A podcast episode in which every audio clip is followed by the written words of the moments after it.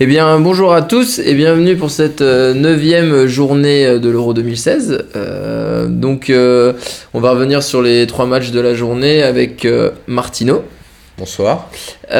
Donc, on va commencer direct avec le Belgique-Irlande qui, était à 15h et qui a vu 3-0 pour la Belgique, le réveil des, des petits Les Belges. Diables Rouges. Euh, alors moi j'étais content de regarder ce match sur TF1 parce qu'il y avait ton copain Rudy Garcia qui commentait Ah, je l'aime tellement. et je sais que tu l'apprécies énormément.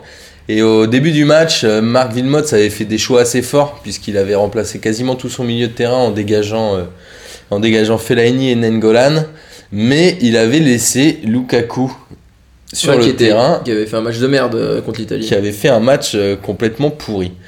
Après, on a vu Carrasco aussi qui a joué titulaire. C'était pas mal, il s'entendait bien avec De Bruyne sur le côté.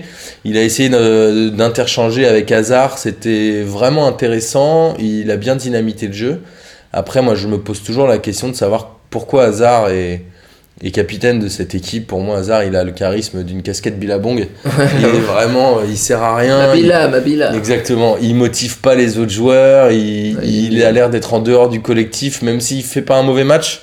C'est vraiment un choix que j'ai du mal à comprendre. Je sais pas ce que t'en penses, toi, Bastoun. Ouais, moi je suis pas un grand fan euh, de hasard euh, depuis le début, mais euh, mais euh, mais donc toi tu penses que la, la performance qu'ils ont fait contre l'Italie, l'Italie euh, qui vraiment se réveille, ils se sont fait vraiment surprendre, ou alors tu penses que ça va être ça va être quand même chaud là le, le troisième match qu'ils Bah. vont qu'ils vont devoir faire? En fait, je trouve que l'Irlande a eu une équipe assez faible. Ils jouaient à Ouais. 10 derrière, euh, vraiment, ils jouaient hyper proches, les lignes de défense et les milieux de terrain.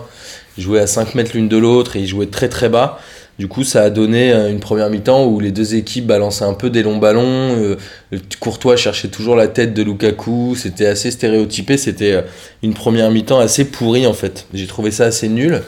Et les Irlandais, à chaque fois qu'ils avaient un coup franc, ils les jouaient un peu comme un corner. C'était assez marrant. N'importe quel coup franc, même si c'était au milieu de terrain ou au bord de la, de la touche, ils faisaient monter tout le monde et ils balançaient des longs ballons dans la boîte en se disant, euh, de toute façon, il n'y a que comme ça qu'on peut marquer. quoi. Donc euh, c'était une première mi-temps assez plate. Ouais, en fait, l'Irlande a peut-être pas joué son, son Vatou qui était que, ben, que la Belgique était peut-être un peu dans le doute et il fallait essayer de les faire douter, ces Belges, et ils se sont dit non, non, on va, on va essayer de tout miser sur euh, des coups de pied arrêtés. Ouais, je, je sais pas s'ils avaient le, le niveau Ouais, euh, vraiment, pour, pour- jouer. Enfin, je les ai trouvés faibles. Et donc, euh, cette équipe qui jouait hyper défensive, figure-toi qu'elle s'est pris un but en contre. Mm. Le premier but de Lukaku, c'est un, un contre euh, incroyable sur l'équipe qui joue son fameux euh, coup franc corner à, Ouais. à 35 mètres du but et qui se fait prendre un compte sur un super travail euh, d'Eden Hazard d'ailleurs. Vraiment très bon débordement. Après, il met un, il met un beau caviar sur Lukaku. Et on a aussi vu euh, un très beau but d'Alex Witzel sur un super centre de Meunier. Alors, je ne connaissais pas ce joueur. J'ai même pas regardé où il jouait, mais voilà, il fait un super centre. Witzel qui se détend bien, qui met une belle tête. Et euh, pour faire plaisir à Boris, qui fait une célébration à la Dimitri Payet en allant euh, martyriser le poteau de corner. Ah, c'est bon ça. Ouais, ça, ça a plu, euh, ça a plu à Boris. En tout cas, les Belges étaient pas mal. Ils ont fait quelques phases de jeu en une touche de balle. C'était vraiment intéressant à regarder. Et c'est une équipe qui a du potentiel. Et ça devrait passer contre la Suède? Et la Suède est d'une faiblesse Bah, incroyable. zéro, euh, zéro tir cadré en deux matchs. Ouais, c'est ce que tu, c'est ce que tu m'as dit juste avant. Mm. Après, moi, il y a un truc qui m'a un peu marqué dans ce match-là. C'est les célébrations de but de la Belgique. C'est-à-dire Ouais. que tous les attaquants allaient euh, prendre Marc Wilmots dans les bras, etc. Et je trouvais que ça faisait un peu forcé. C'était Ah. un peu too much.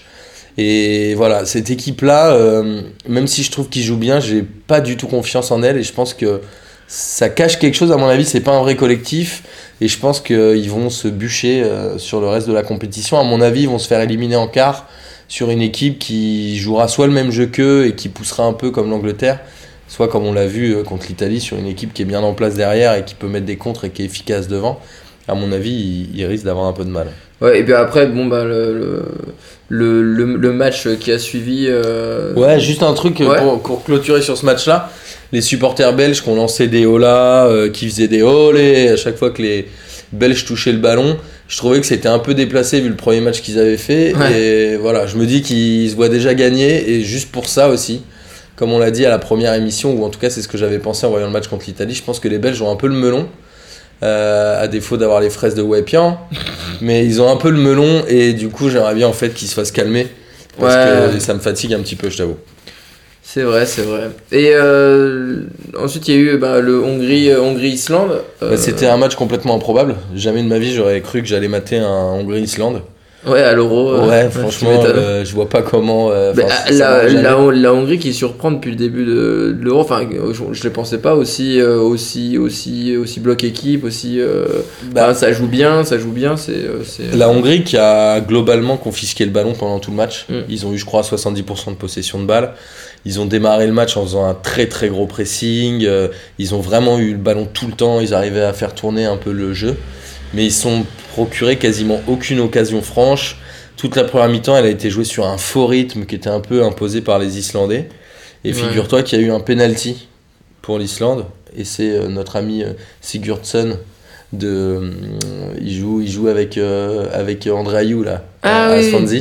Ouais, ouais. Voilà, notre ami Sigurdsson qui a ouvert le score. Du coup, ils ont vraiment resserré derrière encore pire qu'en première mi-temps. Et ils ont un peu carotte les, Hongrois sur cette première mi-temps. C'était un peu euh, scandaleux. Mais toute la fin du match, en tout cas, ça a été vraiment une attaque défense. Mais les Hongrois sont restés approximatifs dans la dernière passe. Ils n'arrivaient pas à se donner les ballons. C'était un peu compliqué.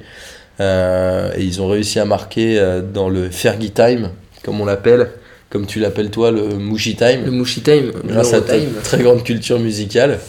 Et ils ont marqué à la 87e, et c'est même pas Hongrois qui a marqué, puisque c'est un but contre son camp. Un petit CSC.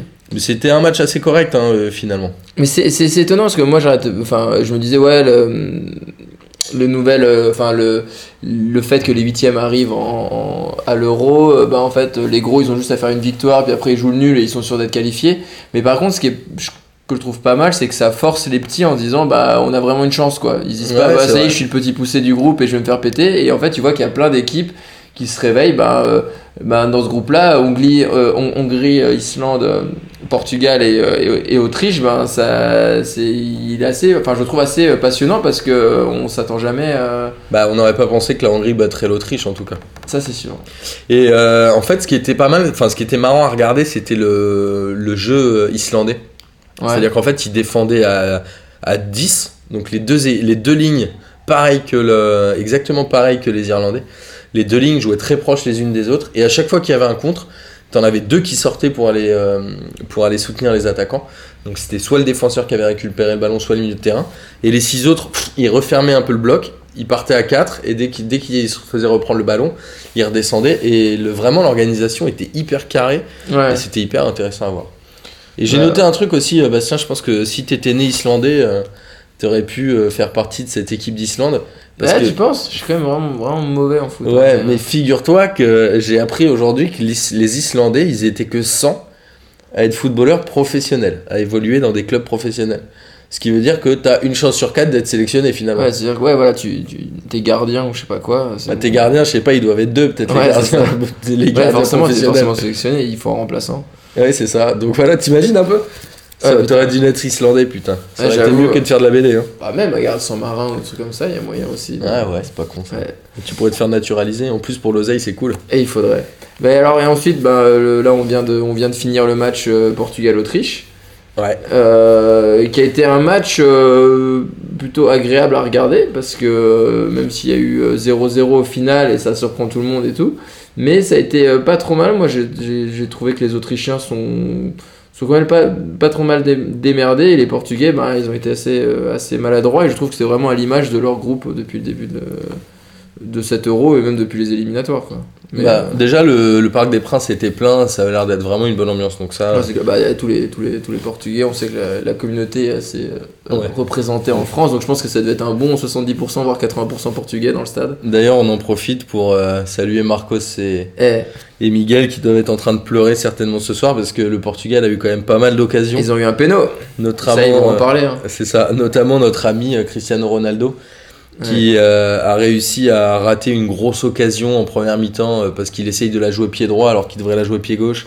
Ça, c'est un peu le défaut Ça, des il en a eu joueurs. des. il- Bah, Guerrero, je crois qu'il lui a passé un nombre de ballons, Ouais. c'est euh, hallucinant, je- qui a été bah, le meilleur du, du, du match, enfin dans du côté Portugal. Bah, après, c'est pas, c'est pas très difficile parce que quand on voit les prestations de Nani ou Quaresma, euh, qui sont, bah, je comprends même pas comment est-ce qu'on arrive encore à les mettre titulaires des joueurs comme ça, mais bon. Alors il y a, y a, deux choses, c'est que Quaresma, il, il, tire tous les coups de pied arrêtés, Oh mais je crois que ce soir, il en a tiré un seul qui était bon et Mm. qui a donné lieu à une tête sur un corner et qui a fait une vraie occasion. Sinon, tout le reste, c'était vraiment mal Et ils en ont eu un des corners. hein. Et ils en ont eu pas mal. Et comme tu disais, toi, euh, franchement, le, comment, les Portugais, euh, ils ont vendangé un maximum de coups de pied arrêtés. Et Quaresma, c'est un joueur qui joue vraiment la tête sur la pelouse, quoi. Ouais, c'est fou, il lève pas la tête quoi. Puis, euh, puis après ça gris ça gris ça, essaye de ça essaye de, de passer le de, de passer un joueur, d'essayer de voilà de griter un peu. Mais le problème c'est que ben, les Autrichiens euh, ils étaient quand même assez solides euh, en, en défense. Je trouvais je trouvais qu'ils ils, arrivaient un peu à sortir le ballon, surtout en, deuxième période. Et puis ils ont réussi aussi à faire même sur les têtes quand il fallait être quand parce que les Portugais ont vraiment vraiment vraiment poussé.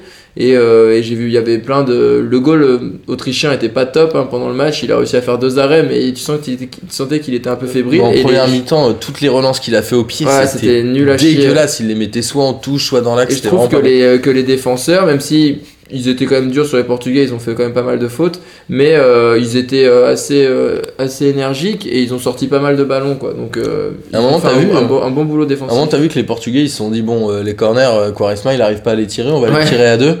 Et puis en fait, c'était pire. Ouais. Donc ils ont arrêté, ils se sont dit que c'était vraiment, euh, vraiment catastrophique. Et après cette deuxième mi-temps où c'était presque aussi de l'attaque-défense en fait, hein, Mm. et Ouais, où le. Portugal a pas réussi non plus à marquer, enfin si, mais il y avait hors-jeu. Ouais. À la 85e minute. Ça a évité à Cristiano Ronaldo de toucher les poteaux. Et du coup, euh, on en place une pour Marcos qui nous a dit euh, à la fin du match qu'il comprenait pas pourquoi l'Autriche avait joué comme ça et pourquoi l'Autriche avait même pas essayé de gagner. Je suis assez d'accord avec lui. C'est-à-dire que l'Autriche qui a quand même perdu son premier match, euh, elle a rien fait. Ouais. Elle a même pas essayé. Après, c'est peut-être un peu le défaut de cet euro où les trois, les quatre meilleurs troisièmes sont qualifiés. C'est-à-dire qu'a priori, l'Autriche, s'ils battent l'Islande euh, jeudi, mercredi, je sais plus, mercredi, euh, il sera à 4 points. Il passerait devant l'Islande, donc il serait au moins troisième.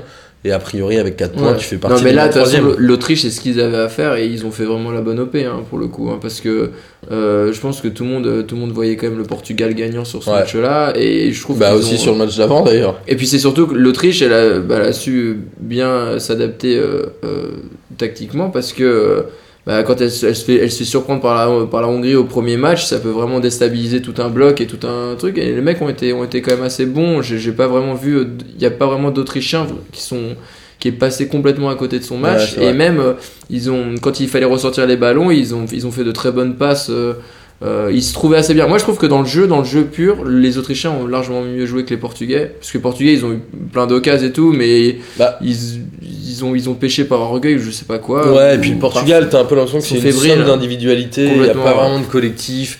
T'as l'impression que Ronaldo, il regarde sa coupe de cheveux, Quaresma, il regarde ses chaussures. Et finalement, le meilleur, ça a été Guerrero, je crois. Ouais, ouais, de loin. Ouais. Euh, il s'est tapé, il la ramenait pas, et il s'est tapé sur tous les sur tous les. Ouais, il a été très bon. Ouais. Et les Portugais qui ont fait une vingtaine, plus de 20 tirs quand même. hein, Ouais. et qui n'ont pas, réussi, euh, pas réussi à marquer. Et Nani, ton pote, que t'as trouvé transparent, quand euh, il est sorti euh, à la 85e, tu m'as même dit merde, j'avais oublié que Nani jouait. Ouais, tu C'est pas faux. Oh, putain. Et alors, si on faisait un petit j'y crois, j'y crois de est-ce que le Portugal va passer à la trappe? Bah, en fait, moi, je. Je pariais, moi, j'avais, j'avais parié sur la Belgique pour les gros, les gros favoris qui passaient à la trappe, et je pensais que, parce qu'il y en a toujours un qui passe à la trappe pendant les poules, et je pensais que c'était la Belgique, je les voyais perdants euh, contre le match euh, contre l'Irlande, mais bon.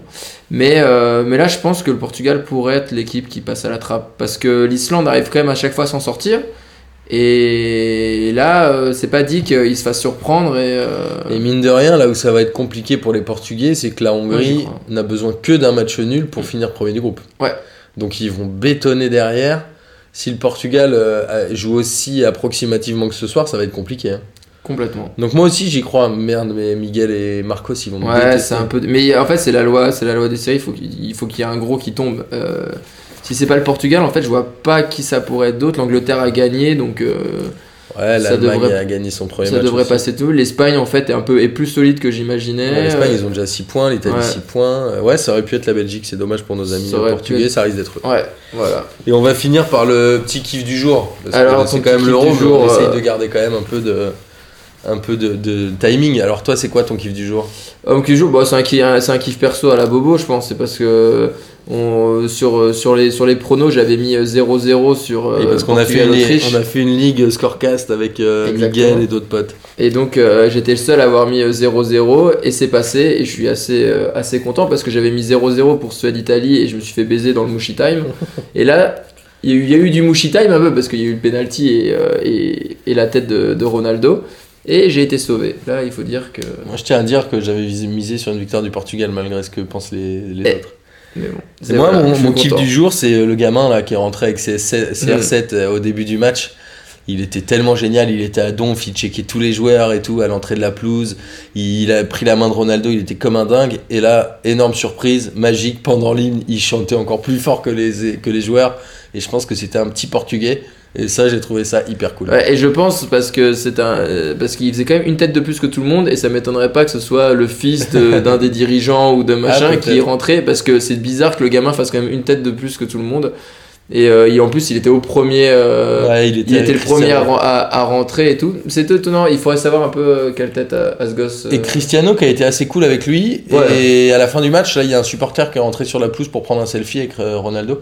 Hmm. Et Ronaldo est. mais Ronaldo je pense cool. que c'est un, un, un, nice guy il fait ça ça peut être un, un, mau- un mau- un mauvais bougre Il est moins Et c'est pour ça que je que je l'apprécie. euh, Plus, je- plus je le vois, Ronaldo, plus je l'apprécie. Plus je trouve que le personnage est, est séduisant en fait. Je suis d'accord, il est marrant.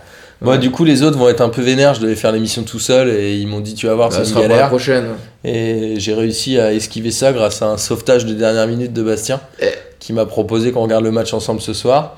On vous rappelle que demain, en tout cas dimanche pour ceux qui écouteront demain matin, euh, 19h au repère Jägermeister au 114 Robert Kampf, on aura un petit quiz de Lucas Lepers, euh, un quiz bien sûr spécial football. Et après, euh, Boris euh, et moi-même, on commentera le match France-Suisse. Venez, hein, faites-vous plaisir, il y aura des shots de Jägermeister à boire, euh, il y aura une bonne ambiance, il y aura Bobo qui va faire le capot et qui va vous faire chanter à chaque but, Eh, qui crie les prénoms des joueurs et que vous criez les noms de famille et ça dure à peu près une demi-heure à chaque but, c'est, magnifique. En tout cas, on a des fidèles qui reviennent, donc venez voir un peu comment ça se passe quoi. Yep. Et ben on sera là demain. À demain, normalement demain c'est Amine qui s'y colle. Eh, Et lundi, pour les matchs de euh, l'équipe de France, c'est toujours lui. hein. pour les matchs de l'équipe de France. Et lundi, normalement, ce sera Marcos à qui j'ai pris la place euh, honteusement aujourd'hui. Bon. Et ben Malheureusement alors, qu'il l'a pas fait parce qu'il aurait pleuré sinon. Et ben à demain. Allez, à demain, salut Ciao ciao.